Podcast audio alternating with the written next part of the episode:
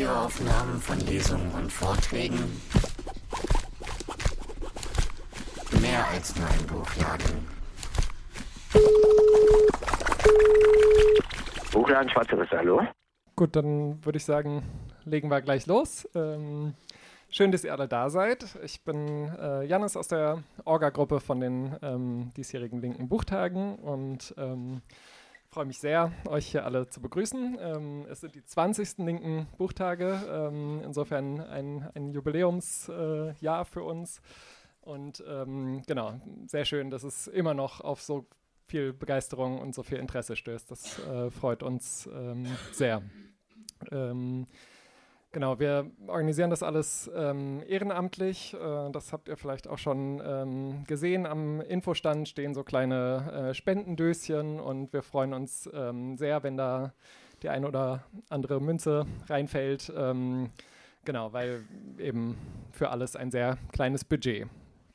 Und ähm, sehr wichtig oder uns immer sehr wichtig auch zu sagen, wir, ähm, die linken Buchtage könnten überhaupt nicht stattfinden ohne die Struktur hier ähm, im äh, Mehringhof, unter anderem äh, die Schwarze Risse, die das schon äh, seit Jahren ähm, mit äh, unterstützt und ähm, möglich macht ähm, und eben auch die Bücher ähm, zu den Veranstaltungen draußen äh, verkauft.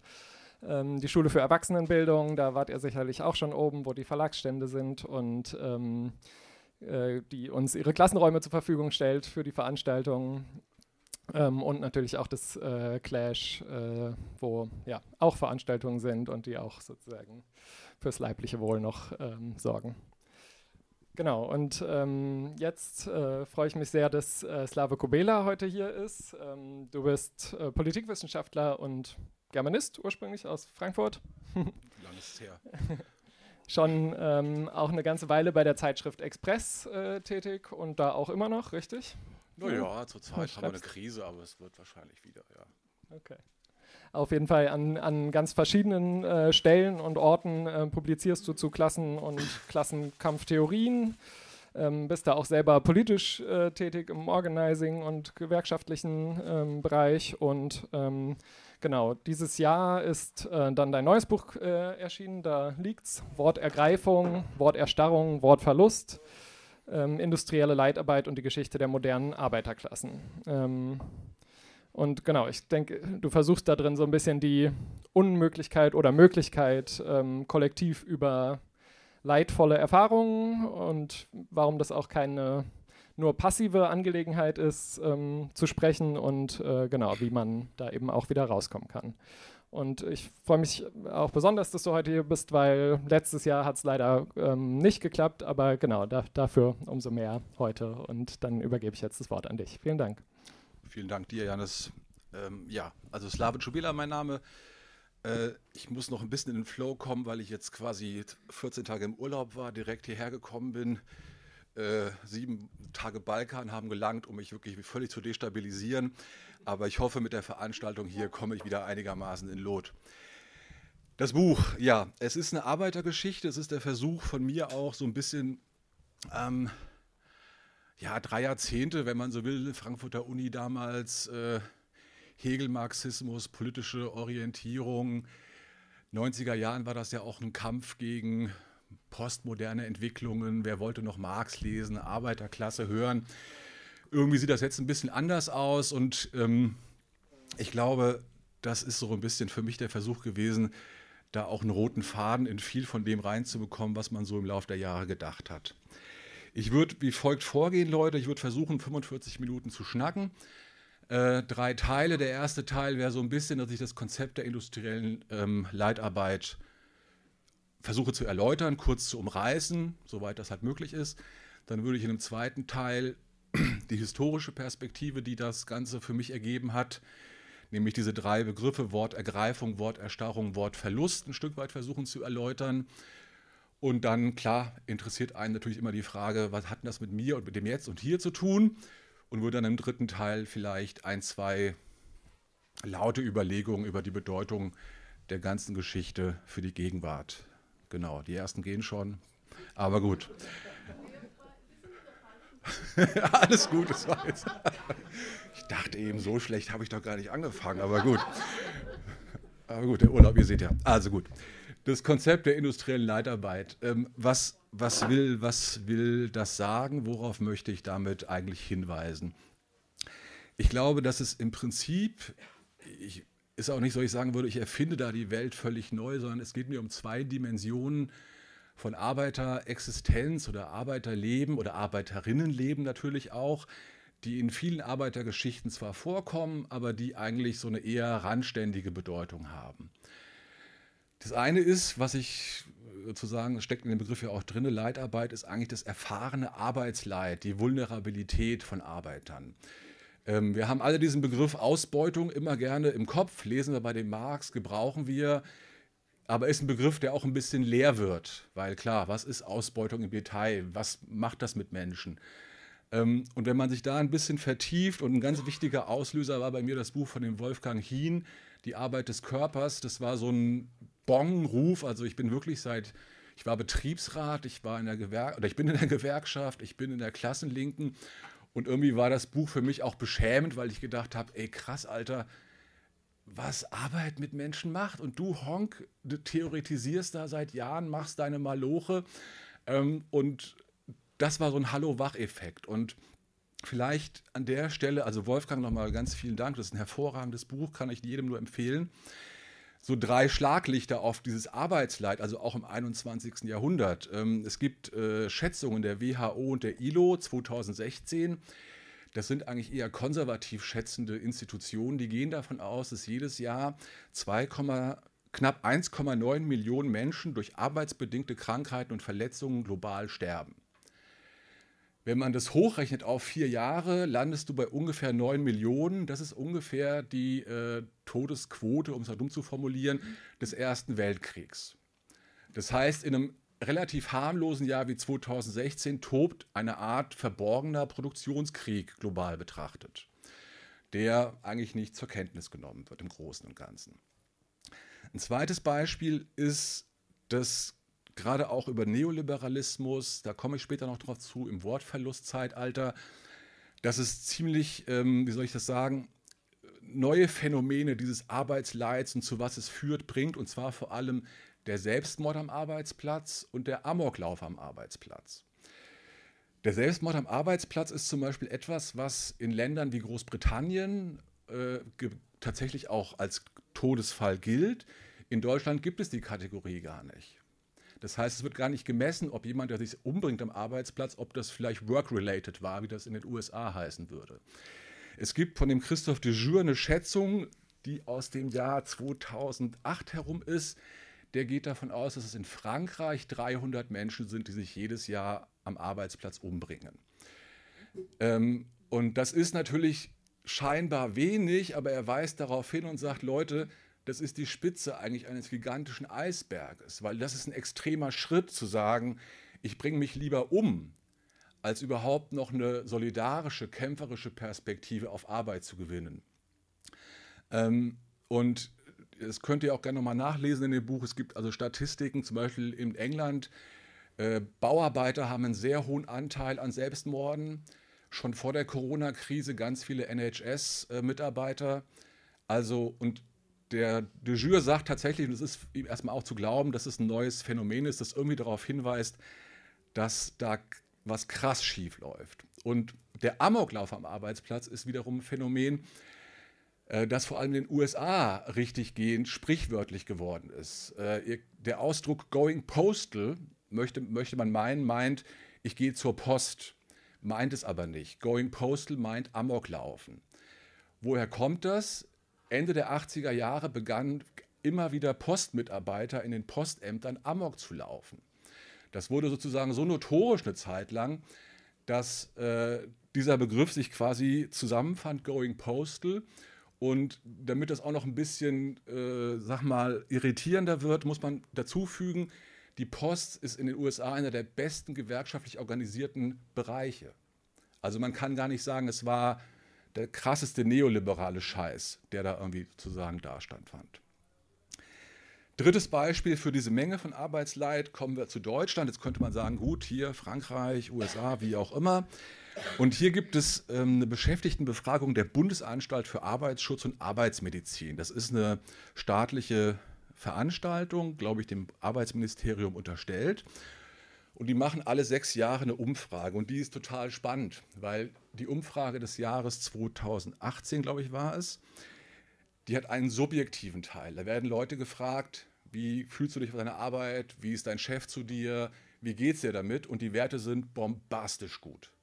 90 Prozent sagen, ey, ich habe einen super Arbeitsplatz, fühle mich wohl. Man denkt sich so, okay, hier muss ungefähr Paradise sein. Und dann gibt es aber einen Teil, da werden die gleichen Leute gefragt, ähm, Sie mögen doch, sagen Sie mir bitte, den, ob die folgenden gesundheitlichen Beschwerden bei Ihnen in den letzten zwölf Monaten während der Arbeit bzw. an Arbeitstagen aufgetreten sind. Uns interessieren die Beschwerden, die häufig vorkommen. Und obwohl die Leute subjektiv total begeistert sind von ihrer Arbeit, hast du sozusagen 47,8, nee, 49,5 Klagen über Nackenschmerzen. 47,8 durchleben häufig allgemeine Müdigkeit, Mattigkeit oder Erschöpfung. 46,2 haben häufig Schmerzen im Rücken. 35,5 sind häufig von körperlicher Erschöpfung gepragt. 34 Prozent haben Kopfschmerzen und so weiter und so fort. Also sehr spannendes Phänomen. Subjektiv geht es mir richtig gut. Objektiv kannst du sagen, wow, das sind schon Werte, die eigentlich eher bestürzen bis erschrecken dürfen. Das heißt also, es gibt ein immenses Arbeitsleid auch im 21. Jahrhundert. Und beim Konzept der industriellen Leitarbeit habe ich mir die Frage gestellt, hat das nicht auch eine politische Bedeutung? Also ist das nicht was, weil es ist ja was, was mit Subjekten gemacht wird. Wie können diese Subjekte agieren, damit etwas machen, wenn man Leid eben nicht als passives Momentum erfasst? Und da kommt die zweite Dimension rein, nämlich Arbeitersprache, die auch jetzt nicht äh, unbeleuchtet geblieben ist, das weiß Gott nicht, aber die auch so ein Phänomen ist, das man halt häufig bei Linguisten mal hat. Hin und wieder gibt es auch Diskursanalysen, aber die letztlich auch so richtig in Anschlag für eine historische Perspektive nicht gebracht worden ist. Und das ist irritierend, weil äh, sagt irgendjemand in diesem Raum die Leo-Studie etwas? Genau, so ging es mir nämlich genauso. Ein erfolgreiches Abfragen. Die Leo-Studie ist der Versuch in Deutschland zu messen, wie viele Menschen sind funktionale Analphabeten. Das heißt, wie viele Menschen können in Deutschland tatsächlich keine Schriftsprache lesen oder nur einfache, also leichte Sprache verstehen. Und die Werte sind eigentlich krass, weil man feststellt, dass ungefähr 40 Prozent aller erwachsenen deutschsprachigen Deutsch, also Bewohner, also können auch Ausländer sein, zwischen 18 und 64 können 40 Prozent einen Beipackzettel einer Arznei äh, nicht lesen. Wenn man dann noch weiß, dass diese Studie quasi sozusagen ähm, klassenübergreifend, also nicht differenzierend gemacht ist, und man weiß, dass Menschen lesen und, und Schrift verlernen, wenn sie über Jahre hinweg arbeiten müssen, dann wird deutlich, dass der Anteil an Arbeitern, die, sage ich jetzt mal, nur Arbeitersprache oder Arbeitersprechen beherrschen, wahrscheinlich bei 50, 60, 70 Prozent herrscht. Und das ist natürlich total spannend, weil man, wenn man es einen Schritt weiter nochmal denkt, kann man sagen, okay, das ist ein krasses Phänomen Slave. Aber es ist nicht nur krass, weil man natürlich denkt, du lebst in einer Wissensgesellschaft, holla die Waldfee, jeder von uns ist hier auf einem bestimmten Level, sondern mit der Oralität, also das heißt, wenn du, wenn du festgeschrieben bist auf, auf gesprochene Sprache, verändert sich auch deine Perspektive auf politisches Denken, auf Institutionen, ist relativ einfach zu verstehen, weil diese Leute können Programme nicht lesen. Sie können, kenne ich bei der IG Metall ganz häufig, ich habe einen Kollegen beim DGB-Projekt, Mento, die haben das mal analysiert. 35 Prozent sagen, die können den Mitgliedsschein nicht richtig ausfüllen. Das heißt also, Arbeitersprache ist etwas. Ja, durchaus. Aber ich will damit auch gar nicht jetzt abwertend oder sowas sagen. Ich will damit nur sagen, ist eigentlich interessant, dass das niemanden bis zum heutigen Tag so richtig in eine politische Debatte eingeführt hat, weil es ja natürlich dann sinnfällig wird, wenn ich sage jetzt mal Arbeiterleid und Arbeitersprache aufeinandertreffen. Sie haben eine Relation. Nehmen wir das Beispiel Gewerkschaft. Eine Gewerkschaft ist ein Laden, eine Partei ist ein Laden, der ist schriftorientiert. Der hat Satzungen, Programme, bla bla bla bla bla. Aber er hat mit einer Klientel zu tun, häufig genug, nicht immer, aber häufig genug, die das Allermeiste davon gar nicht versteht, gar nicht lesen kann. Und damit hast du natürlich ein Problem. Und wenn man jetzt diesen Zusammenhang sich anschaut, auf der einen Seite habe ich ein Leiden, auf der anderen Seite habe ich Arbeitersprache, dann ist es relativ naheliegend zu sagen, das eine hat mit dem anderen immens viel zu tun. Ähm, weil man kann es vielleicht an drei Punkte runter machen. Das eine ist entscheidend, in der Sprache versuchst du dir, wir haben es Tonsteine Scherben mal so schön formuliert, du versuchst dir zu erklären, warum geht es mir so dreckig. Und dieses Erklären, warum es mir so dreckig geht, und es geht vielen Leuten auf der Arbeit dreckig, und Arbeit ist ein immens hoher Anteil dessen, was das Leben ausmacht, ähm, hat natürlich sehr verschiedene Möglichkeiten. Das eine ist, du kannst die herrschenden Diskurse adaptieren. Du kannst sagen, es gibt quasi immer eine Verbindung zwischen Arbeit und Sprache. Jede Gesellschaft erklärt dir, warum du die Position, die du innehast, vernünftigerweise innehast, warum du dahin gehörst und wie du dich mit Leistung rausarbeiten kannst. Das heißt, eine Möglichkeit ist, ich packe mein Leid in diese herrschende Sprache und sage, okay, ich muss noch leistungskräftiger sein, akzeptiere das Ganze. Eine zweite Möglichkeit ist, dass ich tatsächlich an dem Punkt irgendwann aber auch merke, das, das geht sich nicht aus. Irgendwas an diesen ganzen Kategorien, diesen Begriffen, diesen Sachen, die mir vorgestellt werden, die passen nicht zu dem Leid, das ich Tag für Tag zu durchleben habe. Das heißt, industrielle Leitarbeit ist also auch dahingehend möglich, dass sie Widerstandspotenziale schafft. Weil du natürlich irgendwann merkst, irgendwas an diesen ganzen Diskursen passt nicht. Irgend, du interagierst mit anderen Arbeitern. Du hast vielleicht eine andere Theorie. Ihr wisst, worauf ich hinaus will. Das heißt, erst wenn ich das sprachlich verarbeiten kann, gewinne ich als, als, als Arbeitergruppe, als Kollektiv auch eine wirklich nachhaltige Widerstandsperspektive. Und die dritte Variante ist wiederum auch relativ einfach. Ich kann mich anpassen, ich kann über Wortergreifungsprozesse dahin kommen, dass ich verstehe, dass dieses Leid nicht natürlich gegeben ist. Es kann aber auch passieren, dass es zu unsagbarem Leid wird. Dass Leute an einem bestimmten Punkt merken, es geht sich nicht aus.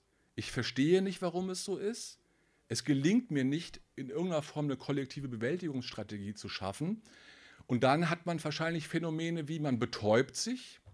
Also ein Beispiel in den USA die Opioidkrise. Das sind gigantische Mengen, also 90 Millionen Menschen, die Opioide nehmen, um durch ihr, ihr Leben zu kommen. Und ich glaube, der Anteil an Arbeitern dürfte nicht unerheblich sein. Man sucht sich Wutventile, um, um das einfach loszuwerden, was sozusagen in einem gärt.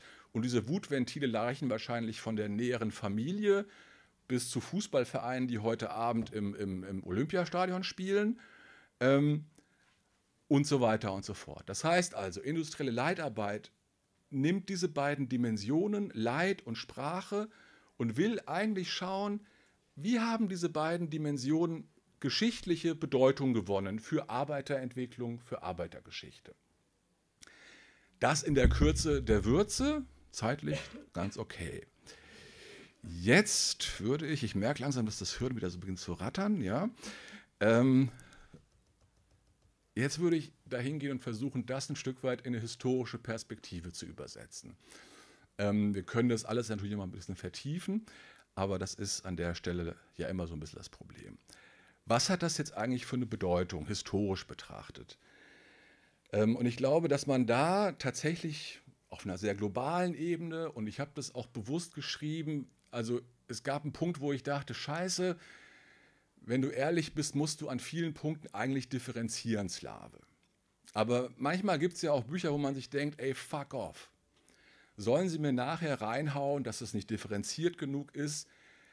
Dann ist es so, aber vielleicht muss man auch mal eine halb falsche These, sage ich mal, in den Raum werfen, um damit aber auch was zu provozieren. Und ich glaube, ich würde gerne diese drei Zeitalter als wesentliche Zeitalter von Arbeiterinnengeschichte in den Raum werfen. Das erste Zeitalter wäre das Zeitalter der Wortergreifung. Der Begriff stammt von der Ulla Prus-Kadatz, die ein sehr tolles Buch geschrieben hat in den 80er Jahren über die Geschichte der französischen Arbeiterklassen.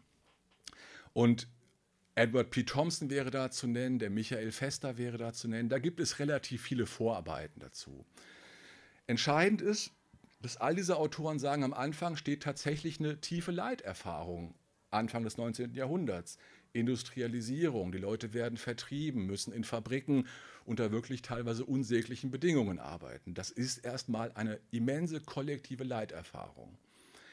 Ähm, das Besondere an dieser Zeit ist, dass die Leute tatsächlich aber in einer Art Parallelgesellschaft leben. Es gibt Arbeiterstadtteile. Es gibt in Paris war das, es waren häufig die Ost, östlichen Stadtteile, die Arbeiterstadtteile waren. Das heißt, sie waren beständig in einem kollektiven, gemeinsamen sozialen Raum.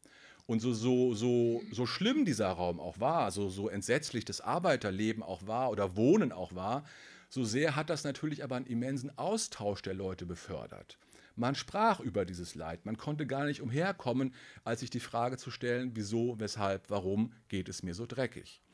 Und ich glaube, diese Parallelgesellschaften mit eigenen sozialen Treffpunkten, eigenen Arbeiterintellektuellen, die Drucker waren die klassische Vorhut der Arbeiterschaft, ähm, mit eigenen Arbeiterzeitungen, aus denen man sich dann vorgelesen hat, weil der Analphabetismus damals ja auch stark war.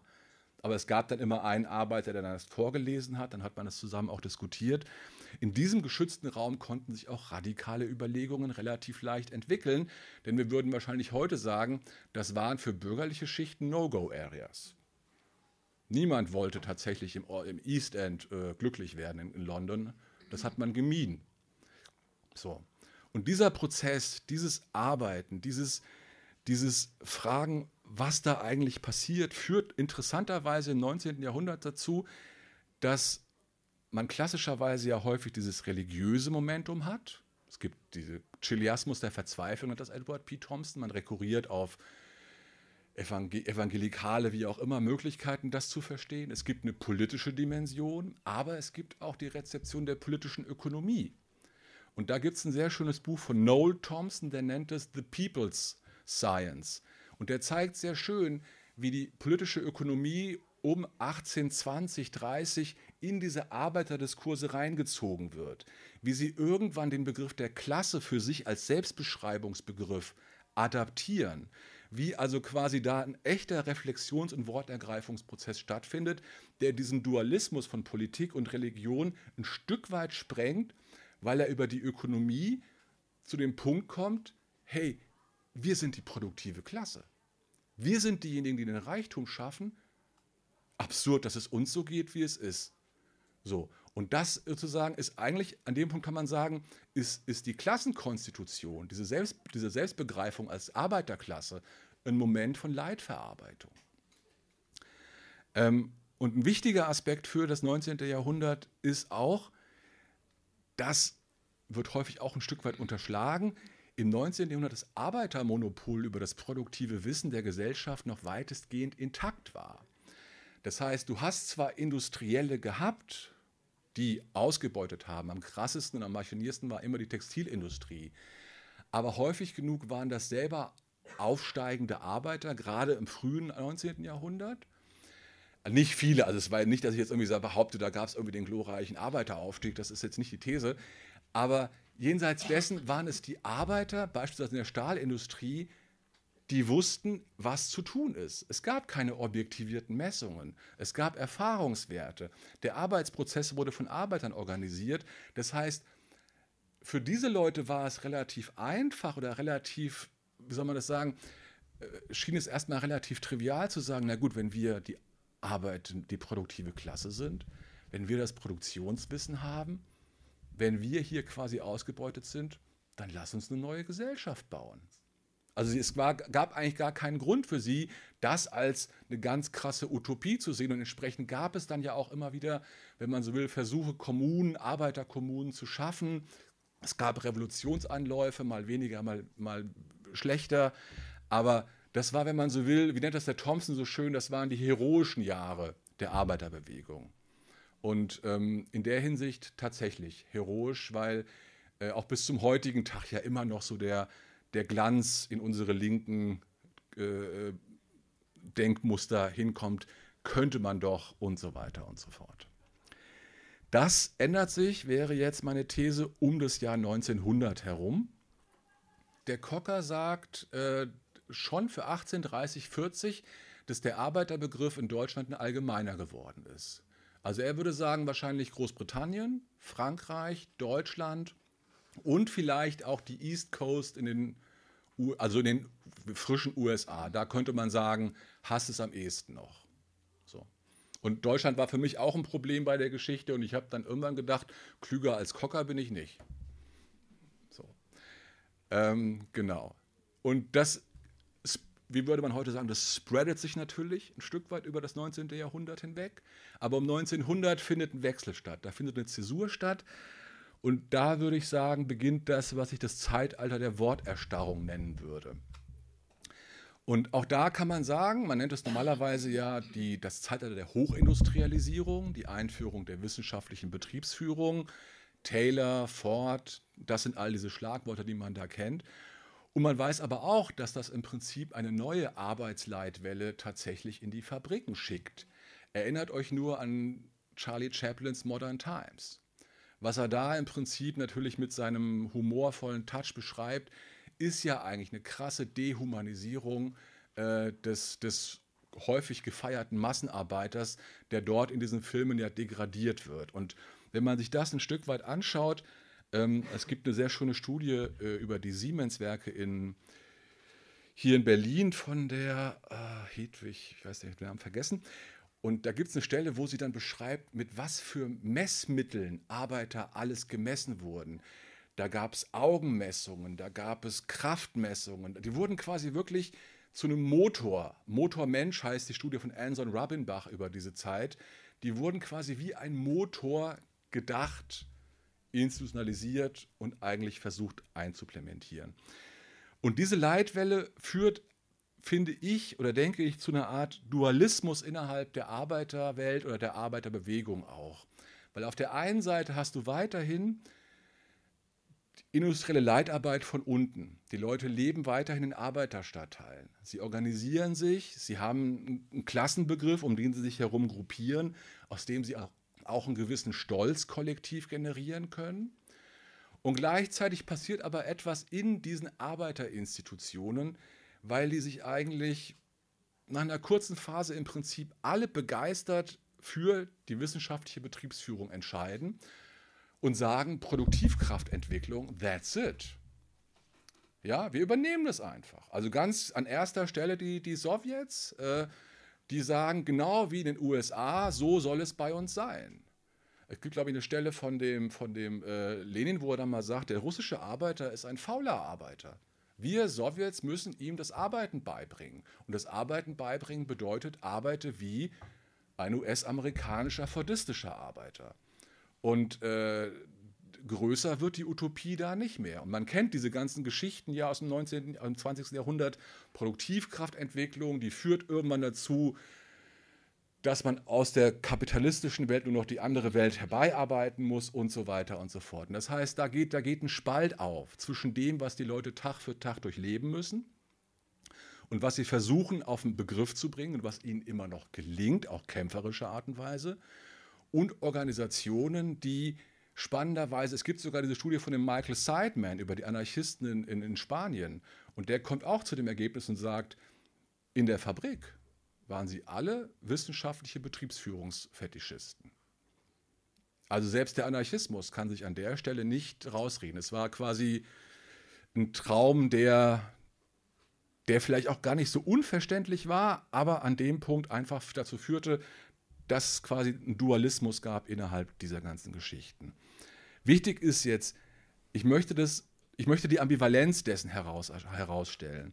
Weil einerseits kannst du sagen, was für Arbeiter naheliegend, an diese Produktivkrafttheoreme zu glauben, weil man es ja selber erfahren hat, was für technische Wunderwerke da quasi in die Welt kamen.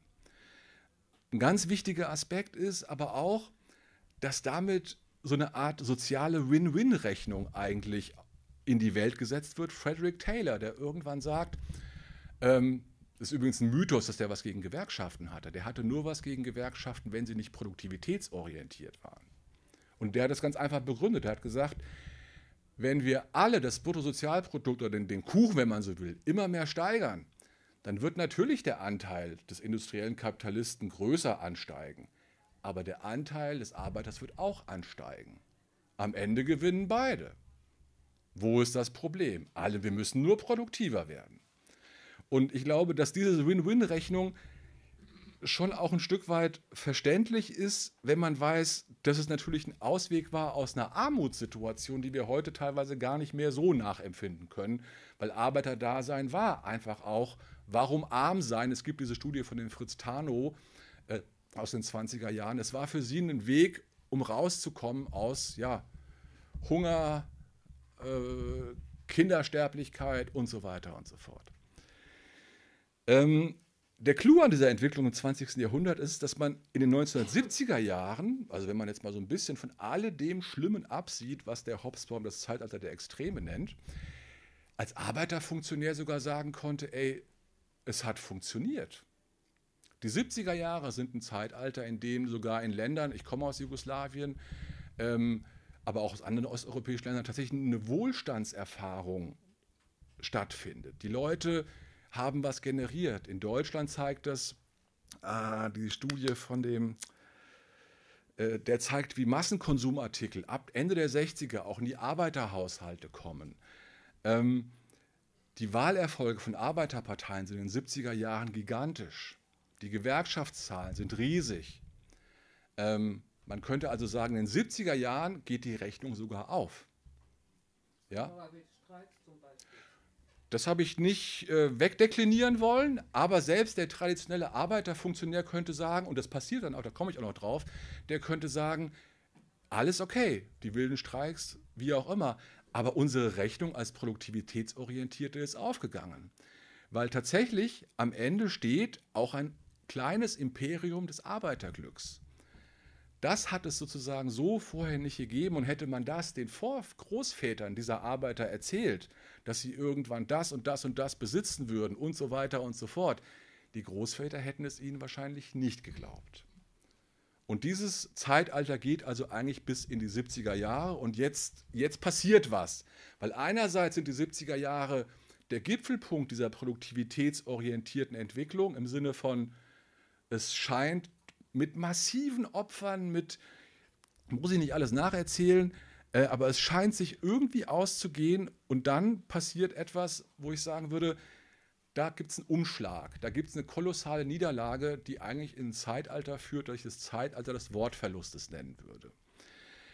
Ähm, das Entscheidende für diesen Umschlag ist im Prinzip, dass man zeigen kann, dass in der Zeit der Dualismus innerhalb der Arbeiterkultur den es vorher schon gab, der hat immer schon zu Konflikten geführt.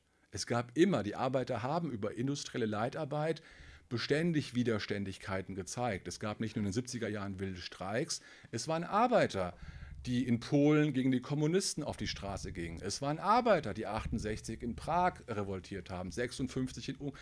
Immer wieder. Das heißt, dieser Dualismus war nie konfliktfrei. Aber in den 70er Jahren kann man sagen, spitzt er sich zu einer regelrechten Entgegensetzung zu. Auf der einen Seite haben wir diese Arbeiter, diese alten Arbeiter, die produktivitätsorientiert dahin gekommen sind, wie ich es eben skizziert habe. Und auf der anderen Seite gibt es eine junge Arbeitergeneration, die häufig gegen Ende des Krieges geboren, eben all diese Erfahrungen nicht mehr hat und die irgendwann sagt, wir wollen nicht mehr so arbeiten, wie das unsere Väter mussten. Es gibt die wilden Streiks, Lordstown in den USA, sehr schönes Beispiel. GM stellt eine Fabrik hin, das modernste Werk. Die denken, die Arbeiter, sozusagen Vietnam-Veteranen, die da hinkommen, äh, die werden diese Fabrik lieben, weil sie toll ist. Und nach einem Jahr sozusagen gibt es da einen riesigen Streik wegen Humanisierung der Arbeit. So wollen wir nicht arbeiten. Das heißt also, da wird ein Dualismus lädt sich auf. Es kommt zu einer Entgegensetzung. Ähm, und diese, diese Entgegensetzung, die ja in den 70er Jahren auch darin besteht, dass diese jungen Arbeiter häufig versuchen, äh, ein anderes, ein menschliches Arbeiten für sich zu reklamieren, sie aber nicht nur von bürgerlicher Seite im Prinzip angegangen werden, sondern auch von Arbeiterfunktionären, die genau sagen, was wollt ihr? Wir sind doch auf dem Gipfelpunkt einer langjährigen Entwicklung. Und diese Entgegensetzung hätte vielleicht noch eine Chance gehabt, in irgendeiner Form, ich weiß jetzt nicht, zu einer Balance zu führen oder wie auch immer. Aber ähm, das Entscheidende ist, dass in den 70er Jahren aber auch das parallelgesellschaftliche Fundament der industriellen Leitarbeit erodiert. Das heißt, was du bis dahin hattest als parallelgesellschaftlicher Raum, in dem du kollektive Leiterfahrungen verarbeiten konntest, das beginnt sich aufzulösen. Arbeiterstadtteile gehen nicht mehr, die Arbeiterkneipe verliert sich, diese klassische Kultur geht verloren. Ähm, und ich glaube, es ist auch ein Teil davon, sozusagen, ist auch Massenmedien, das Fernsehen, gerade für Italien gibt es sehr spannende Studien, wie der frühe Berlusconi ab den 80er Jahren sozusagen auch merkt, hier kann ich reinfunken, hier kann ich quasi jetzt endlich in diese parallelgesellschaftliche Welt, die damit eher bis dahin eher hermetisch war, da kann ich hineinagieren, neue Botschaften setzen, das erodiert. Und das heißt also, du hast einen Dissens innerhalb der Arbeiterklassen. Das Fundament ihrer industriellen Leitarbeit löst sich auf und gleichzeitig beginnt der Siegeszug des autoritären Liberalismus, das, was der Chamayou so wunderbar beschreibt. Ähm, also quasi äh, obendrauf noch eine neue Form bürgerlicher Herrschaft für die damalige Zeit, aggressiv, individualistisch und vor allem auch mit einem neuen, wenn man so will, Ökonomiemodell versehen, nämlich der Fluidenfabrik. War die Fabrik des Zeitalters der Worterstarrung eine Großfabrik, beispielsweise die, die River Rouge Fabrik von Ford in Detroit, ein gigantisches Monster, wo an einem Ende im Prinzip Rohstoffe reinkommen und da wird alles gemacht und am Ende kommt ein Auto raus. Und die fluide Fabrik ist komplett anders konstruiert. Die fluide Fabrik meint im Prinzip, wir produzieren alles dort, wo wir es am effektivsten produzieren können. Räume, soziale Räume sind uns eigentlich letztlich egal.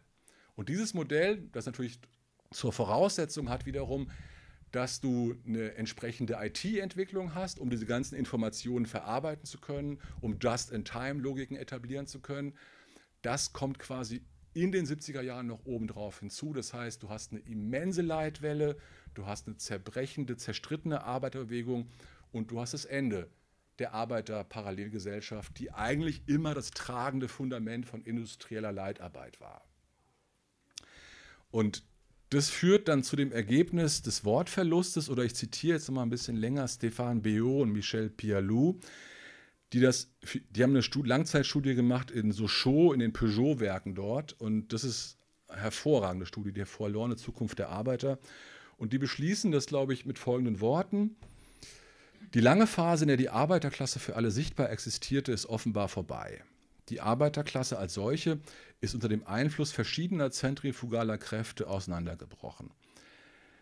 Deindustrialisierung des Wirtschaftsraums, Verlust der traditionellen Hochburgen, forcierter Einsatz der Informatik in der Produktion, massiver Einbruch bei der Nachfrage nach nicht qualifizierter Arbeit, geografische Fragmentierung der Arbeiterräume, geschlechtliche Differenzierungsprozesse, anhaltender und rasanter Niedergang der PCF, also der Kommunisten, Verlust der kollektiven Hoffnung und damit Erosion des Klassenzugehörigkeitsgefühls, ganz zu schweigen vom unverhohlenen Desinteresse der Intellektuellen an allem, was die Welt der Arbeiter betrifft. Die Arbeiter verwandeln sich letztlich in eine passive Gruppe, der man sukzessive die Kampfwerkzeuge wegnimmt und die kaum noch etwas anderes als Verachtung oder Mitleid auslöst. Die sozialen Bindekräfte sind negativer Natur. Das Altern, die Angst vor Arbeitslosigkeit und sozialer Deklassierung. Die alten politischen Haltungen sind genauso in Misskredit geraten wie der politische Sprachgebrauch. Viele Arbeiter distanzieren sich heute von allem, was zu sehr nach Arbeiter riecht. Also ein völliger Umschlag dessen, was man gewonnen hatte über diesen Arbeiterklassenbegriff, der wird quasi in der fluiden Fabrik etwas, wo man sich möglichst distanziert.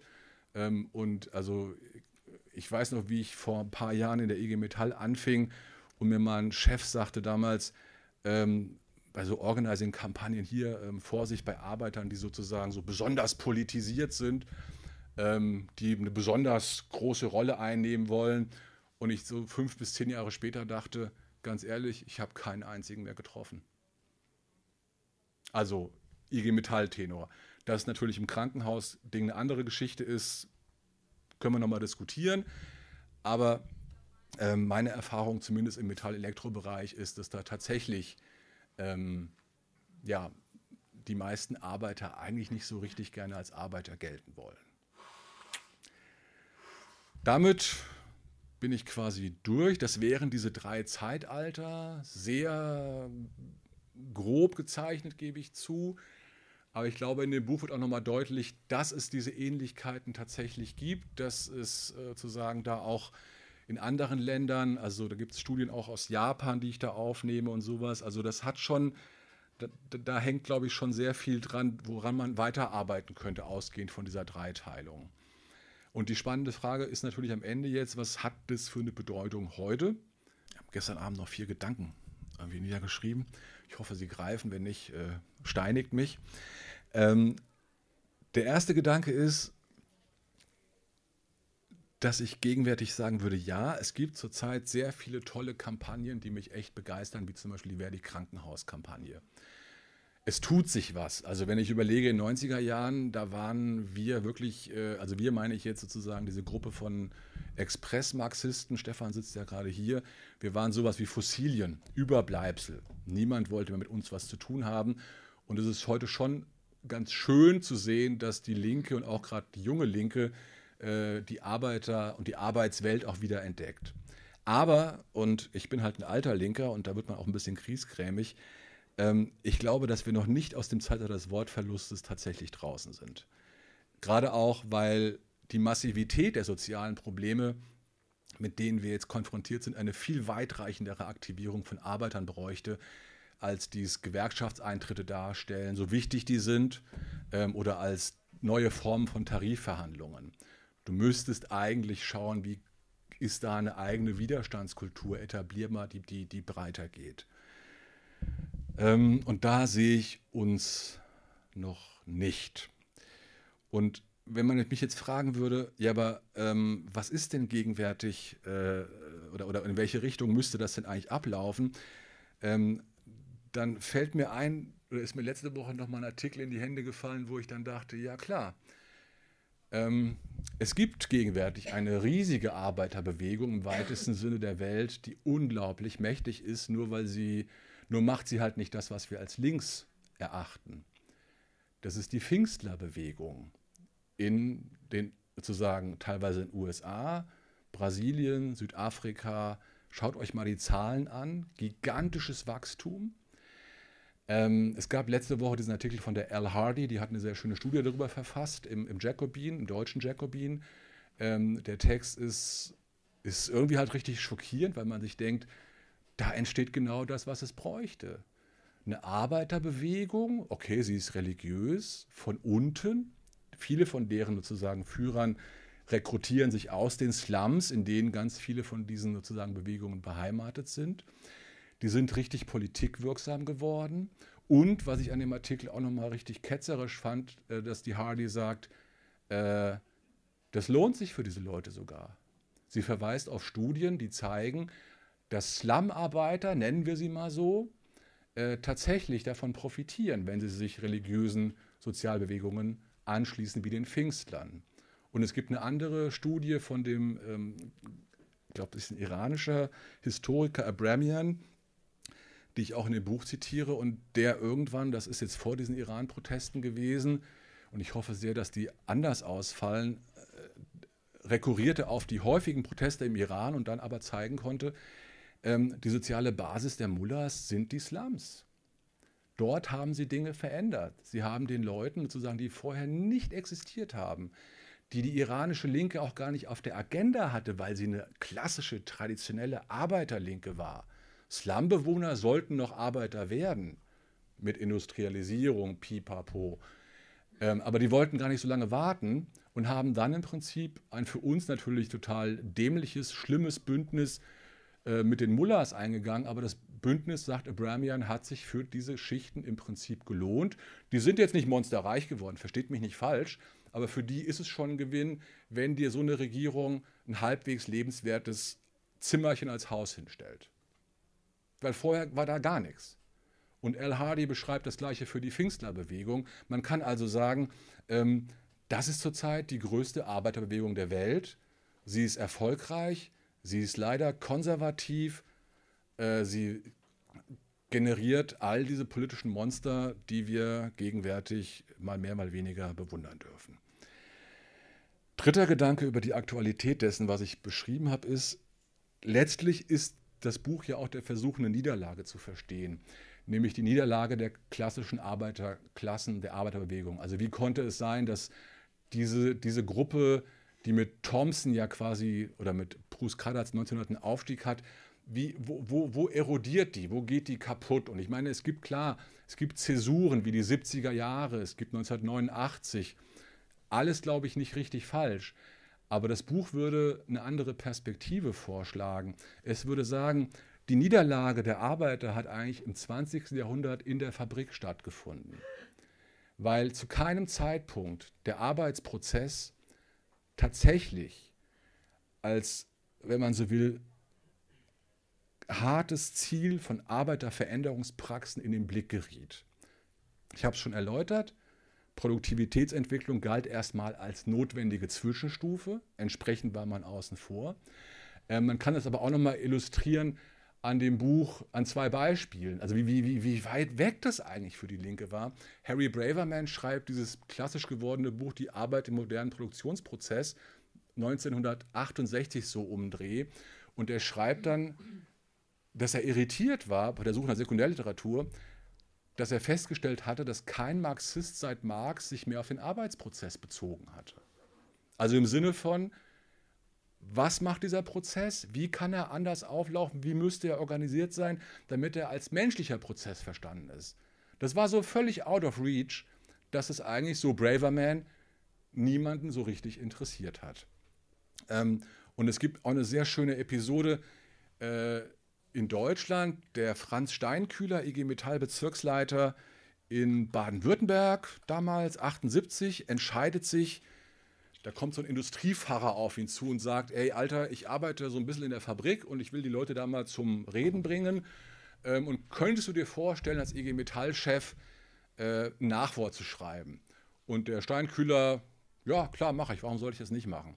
Der bekommt die Manuskripte in die Hand und ist totally shocked und hat immer noch die Klasse, um in dem Nachwort zu schreiben. Als ich das gelesen habe, habe ich mich gefragt, was haben wir in den letzten 100 Jahren als Arbeiterbewegung überhaupt hinbekommen? Und dann fängt er es natürlich wieder auf, aber die Steinkühlerpause hat vielleicht auch was mit dieser Erfahrung zu tun. Aber es ist so irritierend, da sitzt sozusagen der, der Chef der IG Metall Baden-Württemberg und gibt offen zu, ich habe gar keine Ahnung davon, wie es den Leuten auf der Arbeit geht. Und damit ist deutlich im Prinzip, dass die Niederlage der Linken eine Niederlage in der Fabrik war, ein Ausblenden dieses Arbeitsprozesses und damit eigentlich eine sequentielle Niederlage. Also nicht etwas, was 89 oder sondern was immer wieder stattgefunden hat, weil man an dem Punkt nicht weiter denken wollte, konnte, ein strategisches Defizit hatte, wäre nochmal spannend zu diskutieren. Und wenn man das vor dem Hintergrund hat, dann ist es für mich eigentlich so, ich sagen würde, letztlich, und damit schließe ich, ist die entscheidende emanzipative Frage vor dem Hintergrund des Konzepts der industriellen Leitarbeit, halten wir es als Linke auch oder gerade im 21. Jahrhundert für machbar, dass Arbeiter die komplexen Arbeitsprozesse kontrollieren können und damit auch zu einer menschlichen Arbeit finden? Oder müssen wir eingestehen, dass auch jede Zukunftsgesellschaft Arbeitsprozesse haben wird, die maßgeblich technokratisch, also Experten kontrolliert und damit auch herrschaftsförmig gestaltet sind? Das ist die entscheidende Frage. Sollten wir sagen, dass wir den Arbeitern eine, eine, eine Chance zusprechen, dann sollte der Arbeitsprozess noch viel, viel stärker in den Fokus geraten. Dann wäre Wolfgangs Buch dieses Buch, aber es gibt auch ein paar andere Bücher, hoffentlich ein Hinweis dazu, dass man eigentlich in der Richtung auch mal diskutieren müsste, werden da nicht viele soziale Probleme generiert, die man dann ganz abgehackt ganz woanders diskutiert? Und wenn man das für nicht möglich hält, dann sollten wir den Mut haben zu sagen, es braucht eine technokratische Perspektive und wir als Linke sind auch weil es einfach zu komplex geworden ist, Technokraten.